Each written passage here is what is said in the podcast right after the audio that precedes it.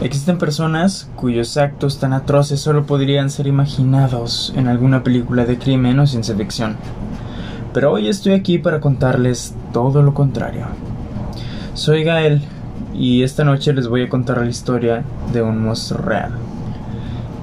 Les hablaré de Ángel Maturino Reséndiz, un brutal asesino con más de 15 víctimas que aterrorizó a una comunidad estadounidense y a personas que vivían cerca de las vías del tren también conocido como el asesino de las vías o el asesino del tren.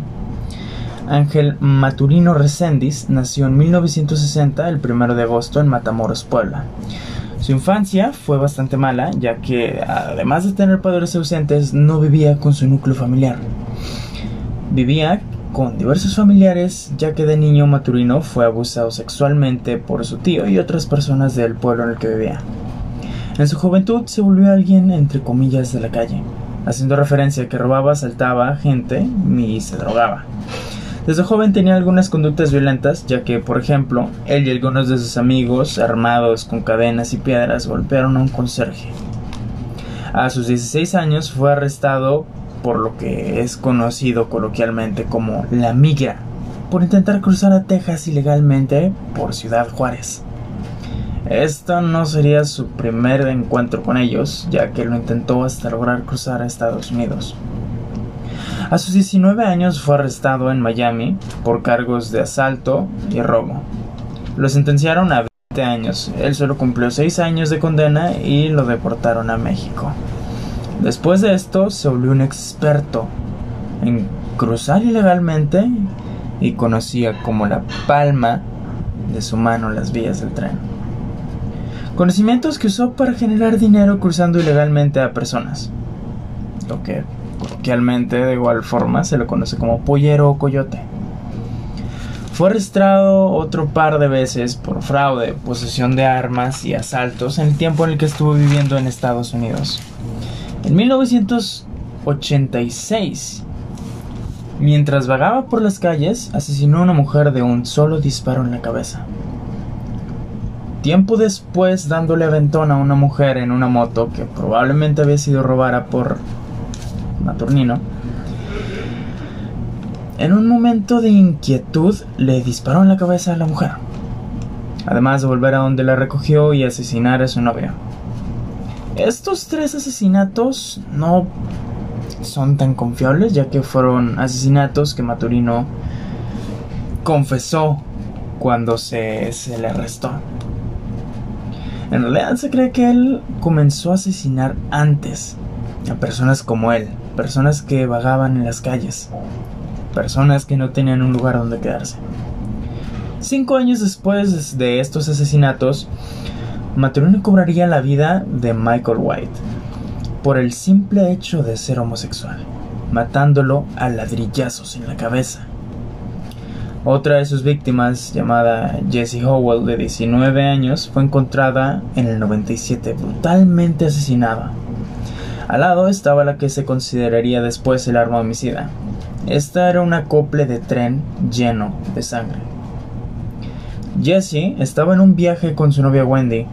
Maturino se topó con Jessie cuando éste bajó del tren donde iba, mientras Wendy estaba simplemente dormida. Maturino lo vio y en el momento en el que lo vio decidió que lo iba a matar. Le sacó plática y caminaron unos metros hasta que Maturino, sin previo aviso, golpeó a Jesse con la acople hasta destrozarle la cabeza a golpes. Ya sabiendo que Wendy estaba en el tren y sabiendo quién era Wendy, Maturino fue a buscarla y la convenció de alguna forma de bajar del tren. Después de aislar a Wendy en un lugar donde él consideraba que estaba seguro, abusó sexualmente de ella, la estranguló con sus manos y después la arcó con cinta adhesiva o duct tape como la conocen en Estados Unidos. Después enterró a Wendy en una tumba superficial donde puso sus pertenencias. Esto no se supo hasta 10 años después, en la confesión de Maturino. Si no, esto jamás habría sido conocido. Cuatro meses después asesinó a un hombre no identificado al lado de las vías del tren con un pedazo de madera en California. Un mes después ya estaba en Kentucky, donde el 29 de agosto Holly Dunn, de 20 años, y su novio Christopher de 21 años decidieron apartarse un poco de la fiesta en la que estaban, llegando a las vías del tren donde se sentaron a charlar y donde luego de un rato vieron a Maturino acercarse a ellas con un objeto punzante. Ellos cooperaron con lo que en el principio parecía un asalto normal. Maturino los ató y una vez estaban ambos atados, Maturino tomó a Chris y lo llevó hacia el otro lado de las vías del tren. Holly fue tras ellos arrastrándose y rogando que no le hiciera nada, a lo que Maturino le contestó que no le pasaría nada. Maturino acostó a Chris boca abajo mientras Chris le decía a su novia que no se preocupara, que todo estaría bien. Maturino le dijo que se callara mientras lo amordazaba, para después dejarle caer una enorme roca en la cabeza, matándolo. Después de eso, Maturino volteó a ver a Holly y le dijo, ya no tienes que preocuparte por él. Acto seguido subió encima de ella y Holly comenzó a pelear y a decirle que recordaría su rostro. Aunque sea una cicatriz, aunque sea el más mínimo detalle de su cara, ella lo iba a recordar. Maturino sacó su arma, la puso en el cuello de Holly y le dijo, mira lo fácil que es matarte. Holly simplemente dejó de pelear. Maturino abusó de ella y después la golpeó repetidas veces con una piedra en la cabeza. Dándola por muerta, ella fue la única sobreviviente de los ataques de Maturino y la única persona que pudo dar un retrato hablado. Su siguiente ataque fue en el 98 esta vez bajó del tren en Hugh Spring, Hugh Spring, perdón, en Texas. Entró a la casa de una señora mayor que mató a golpes con una plancha de hierro. Luego robaría las cosas de valor, siendo este su modus operandi. A partir de aquí, los asesinatos de Maturino se basaban en bajarse del tren en el que iba, buscar una casa que estuviera cerca de las vías del tren y hacer su desastre. ¿Por qué eligió este modo? Él se movía a través de las vías del tren, haciéndolo casi imposible de atrapar. El hecho de escoger casas al lado de las vías del tren no era solo por la cercanía y la comodidad que le representaban, sino por el hecho del ruido y la conmoción que generaba que pasara un tren al lado. Hacía difícil identificar gritos o distinguir alguna mm, clase de señal para sus vecinos.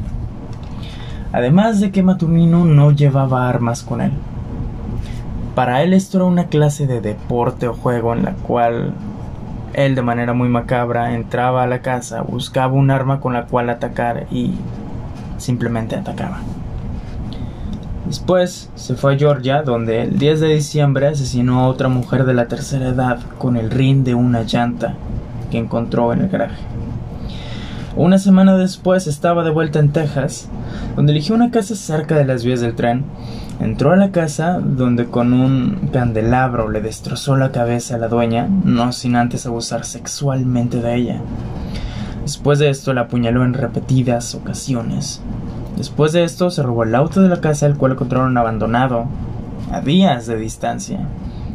Su siguiente ataque sería a un pastor y su esposa, los asesinó dentro de su casa con un martillo mecánico. Para las personas que no sepan qué es un martillo mecánico, un martillo mecánico es la herramienta que usan para romper el concreto o las paredes de una casa. Así como también se usa para romper carreteras cuando se van a remodelar. Tiempo después lo deportaron a México, ya que los registros, o sea, lo, arrestaron. En este tiempo Estados Unidos o la policía de Estados Unidos no tenía la tecnología para compartirse datos tan fácilmente o tan cómodamente sobre sus convictos. Así que Maturino en este tiempo solamente tenía cargos por robo y por asalto, los cuales ya había cumplido. Ya había cumplido su sentencia, así que simplemente lo deportaron a México. En este tiempo en el que estuvo un poco más desatado en cuestión de asesinatos, lo deportaron cerca de 17 ocasiones, en las cuales no duró más de 48 horas en volver a Estados Unidos para matar a alguien más. Esto también dificultaba, otro, otro punto que dificultaba el hecho de que lo atraparan era que cada vez que le preguntaban quién era, él se inventaba un nombre. Una o dos veces llegó a dar su nombre, si es que llegó a darlo en primer lugar. El 4 de julio del 99, Maturino entró a la casa de una maestra en Texas, la cual abusó y asesinó con un pico enterrándolo en la cabeza. Igual que en casos anteriores, se robó el auto para moverse entre pueblos. Terminó entrando a la casa de otra señora de la tercera edad, a la cual mató con el mismo pico que su víctima anterior. Su achaque de ira fue lo suficientemente fuerte para dejar el pico clavado en la cabeza de la pobre mujer. Para este punto la policía ya sabía perfectamente quién era. Este animal no solo dejaba huellas en todos lados, sino que llegó un punto donde dejaba notas y recortes del periódico donde hablaban de él, en una forma de burla a los oficiales, sabiendo que no lo podrían atrapar. En este punto ya habían establecido puestos de vigilancias en los trenes, pero no estaban totalmente protegidos y Maturino era realmente muy hábil para escaparse.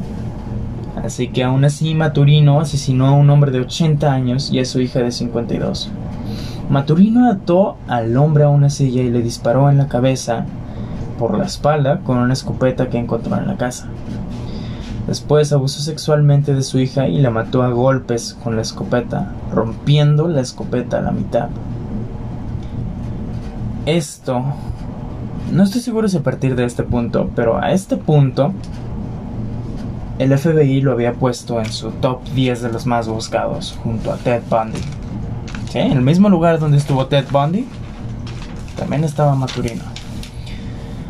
La policía logró contactar con la pareja de Maturino, la cual cooperó, sabiendo que muchas de las joyas que Maturino le había enviado eran robadas, mas ella no sabía que Maturino había asesinado a sus víctimas de robo antes, entregando así 93 joyas que habían sido robadas por Maturino de sus víctimas.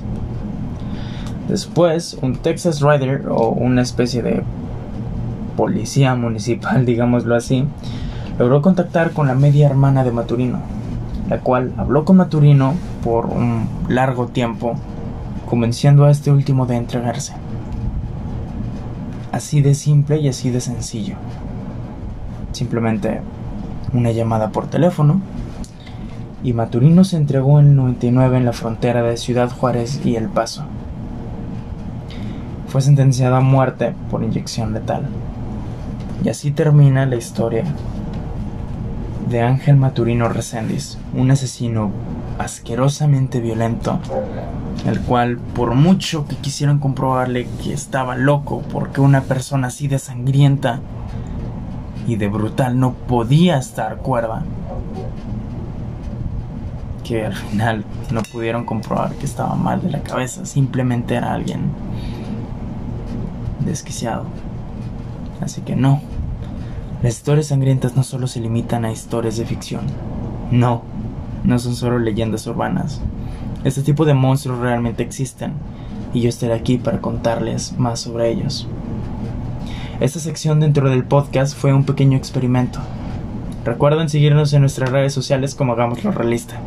Yo fui Gael Bravo y si este episodio les gustó háganoslo saber en los comentarios de la publicación de la página de Facebook. A mí me pueden encontrar como Gal Bravo en Facebook. Siempre soy el primero que sale y recuerden, síganos en Facebook, hagámoslo realista. Es la misma foto que aparece en Spotify, la esquina con las luces azules. Nos vemos en la próxima. Bye bye.